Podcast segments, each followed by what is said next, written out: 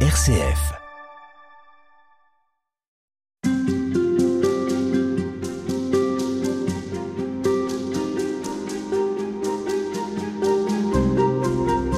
La mort d'une personnalité est souvent l'occasion de se pencher sur sa biographie, ses créations, ses écrits, et c'est pourquoi lorsque le pape Benoît XVI est décédé, nous avons relu l'un de ses textes, Jésus de Nazareth. Pendant trois tomes, l'auteur témoigne de sa foi dans le Christ. Il le fait en s'appuyant sur des textes, mais aussi en convoquant des historiens, des exégètes, et l'Ancien Testament. Pour permettre cette relecture, je vous remercie, Père Michel Fédou, d'être avec nous toute cette semaine. Bonjour. Bonjour. Vous êtes jésuite, agrégé de lettres classiques, docteur en théologie, enseignant en patristique et théologie dogmatique au Centre Sèvres, à Paris.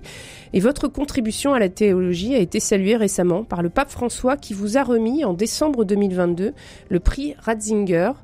Dans votre travail, pour commencer avec euh, cette actualité, quelle découverte, quelle contribution vous tient particulièrement à cœur, justement Je dirais certainement j'ai été très marqué par euh, les œuvres euh, du père de Lubac, également celle de Karl Rahner, et puis j'ai lu aussi des textes de Joseph Ratzinger. Disons, la théologie catholique du XXe siècle m'a beaucoup marqué. Il y a quand même quelques géants de la théologie au XXe siècle. J'ai nommé de Lubac, Karl Rahner, Joseph Ratzinger, il y a aussi Hans Osson Balthasar, Yves Congar. On a une pléiade de grands théologiens catholiques et leur œuvre m'a beaucoup marqué dans mon itinéraire. Si vous deviez citer un théologien d'aujourd'hui d'aujourd'hui qui Vivant serait... aujourd'hui, on pourrait dire. Ah, je, je nommerais sans doute euh, le père Christophe Théobald. À mon avis, c'est un très grand théologien. Vraiment, il a déjà produit une œuvre importante euh, dans différents registres, euh, registres la question de Dieu, la, la christologie, l'ecclésiologie, et je crois que nous sommes en présence d'une œuvre puissante et en même temps très attentif aux, aux questions, aux enjeux pastoraux de notre époque. Alors nous allons au cours de ces cinq émissions revenir sur le travail de l'un d'entre eux, Joseph Ratzinger. Euh, c'est comme cardinal qu'il a commencé à rédiger ses ouvrages et il les a terminés comme pape. Benoît XVI.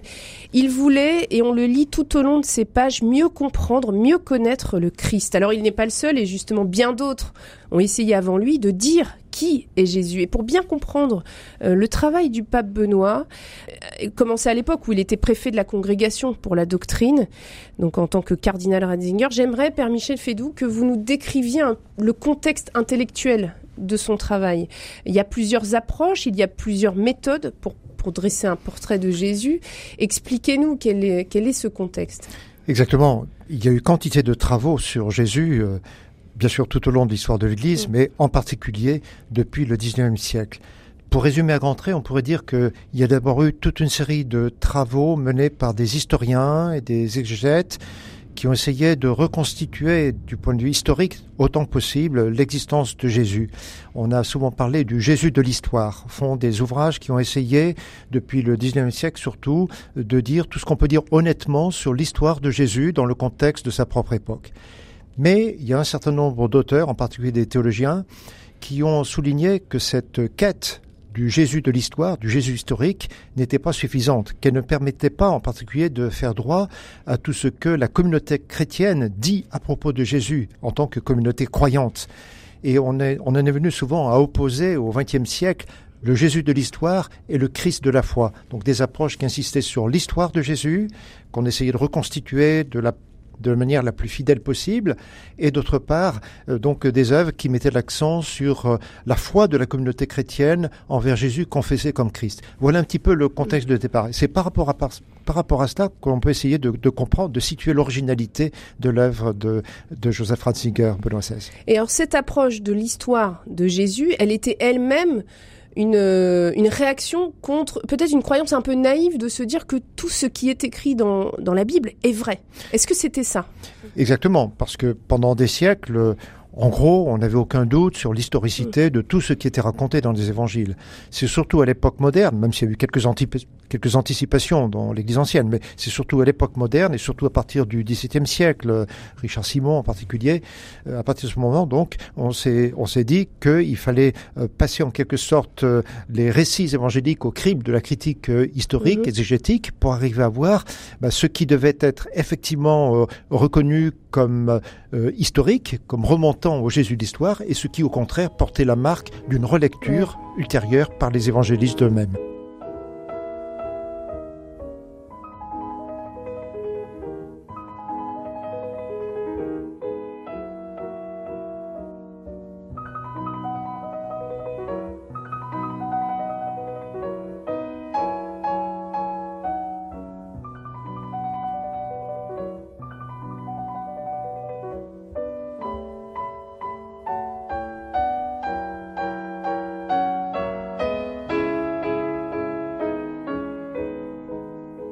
Et ces historiens vont s'appuyer sur des textes donc ceux de la Bible en l'occurrence. Mmh. Est-ce qu'ils vont trouver d'autres sources? Est-ce qu'ils vont trouver des objets, de faire appel à l'archéologie, faire appel à la linguistique? Quels vont être leurs matériaux à ces historiens? Alors, ce sont bien sûr d'abord les textes des évangiles, mais effectivement, ce sont aussi d'autres sources. Euh, d'abord euh, des textes, euh, ce qu'on appelle la littérature apocryphe. Alors évidemment, les textes dits apocryphes, c'est-à-dire qui ne font pas partie du canon des Écritures, sont qui des ne sont pas retenus. Ils ne sont pas retenus dans le canon des Écritures, comme l'Évangile de Thomas, etc.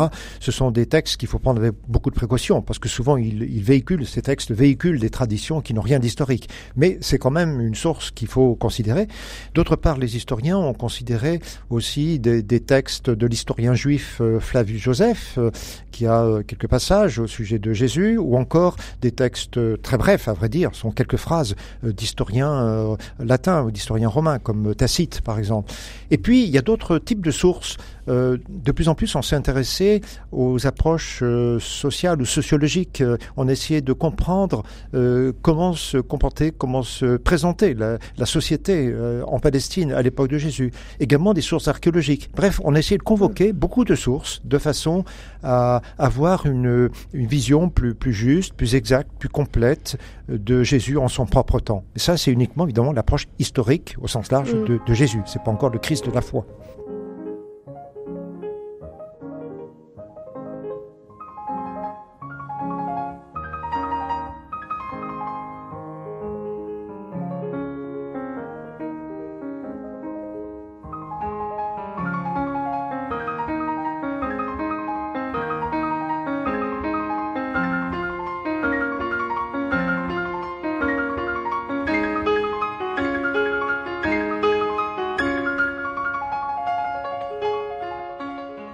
Alors, euh, le travail de, Benoît XVI euh, part aussi d'un constat, c'est que ce Jésus historique s'éloigne du Christ de la foi. Il dit qu'il y a un fossé qui se creuse et on, sent qu'il voudrait les rassembler. Est-ce qu'il y parvient? Et puis, d'où vient ce, fossé qui s'est creusé? Effectivement, il est très conscient d'un risque euh, non seulement d'écart, mais de fossé entre euh, les travaux historiques ou exégétiques sur euh, Jésus et ce que dit la foi à propos de Jésus confessé comme Christ et Seigneur. Et dans une large mesure, euh, son ouvrage Jésus Nazareth veut contribuer à réduire cet écart et, à montrer qu'il n'y a pas de, contradiction. c'est vraiment très central dans, dans son projet. alors bien sûr, il ne veut pas pour autant euh, mépriser les, résultats de l'exégèse euh, historique euh, ou historico-critique. Il le dit clairement dans l'introduction de son premier volume. Il s'agit de prendre en compte les résultats les plus sûrs de l'exégèse ou de l'histoire. Mais il dit ça ne suffit pas et surtout, effectivement, il rend attentif au risque que l'on éprouve parfois le risque d'une certaine contradiction. On mm. met en contradiction les données de l'histoire et ce qui résulte de la confession de foi de la communauté chrétienne. Et il veut contribuer à combler cet écart ou même ce fossé. Est-ce qu'il le fait par euh, une conviction euh, intime ou est-ce qu'il le fait parce qu'il craint que certains chrétiens finalement se, finissent par douter de, de ce qui est dit dans l'Évangile en raison de ses recherches scientifiques? Je pense que c'est un peu les deux. Il est conscient du fait que certains chrétiens risquent euh, aujourd'hui d'être ébranlés par certains résultats de l'exégèse historico-critique, mais c'est en même temps sa conviction profonde. Sa conviction profonde, c'est que euh, justement euh, les évangiles nous donnent un témoignage euh, globalement crédible au sujet de l'histoire de Jésus et que en même temps, inséparablement, les évangélistes sont des hommes de foi qui ne font pas que raconter l'histoire de Jésus, mais qui signent comme croyant cette histoire, précisément en laissant entendre et en montrant que Jésus est Christ et Seigneur. Et alors c'est ça qui peut paraître paradoxal, c'est que il redit bien qu'on ne peut découvrir le Christ que si on l'ancre véritablement à la fois dans l'histoire, mais aussi en Dieu. Et c'est là où ça pourrait sembler une évidence pour un croyant que oui, le Christ s'inscrit est bien le Fils de Dieu, et pourtant, et pourtant, ça ne l'est peut-être plus. Oui, pour lui, c'est absolument central de, mettre en évidence euh, euh, non seulement l'identité de Jésus comme Messie, comme Christ, mais son identité comme Fils de Dieu. C'est absolument central. Il est conscient du fait que pour un certain nombre de contemporains, justement, ça ne va pas de soi, que, que beaucoup de nos contemporains euh, ont du mal à reconnaître, Jésus comme, comme Fils de Dieu. Ils le reconnaissent volontiers, dans le meilleur des cas, comme un homme exceptionnel, extraordinaire. Mais de là le reconnaître comme Fils de Dieu, c'est beaucoup plus difficile.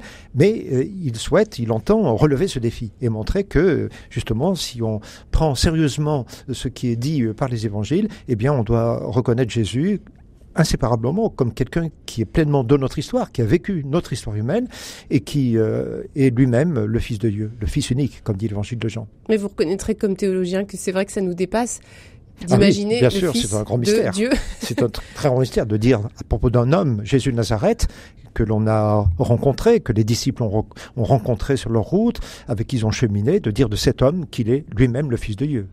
Alors, euh, on retrouvera Benoît XVI tout au long de cette semaine grâce à vous et à votre lecture de, de, ce livre Jésus de Nazareth. Je fais confiance aux évangiles, dit Benoît XVI. Je pense que c'est ce qui se traduit dans, dans ses propos. Oui, ça résume bien son propos, effectivement. À demain.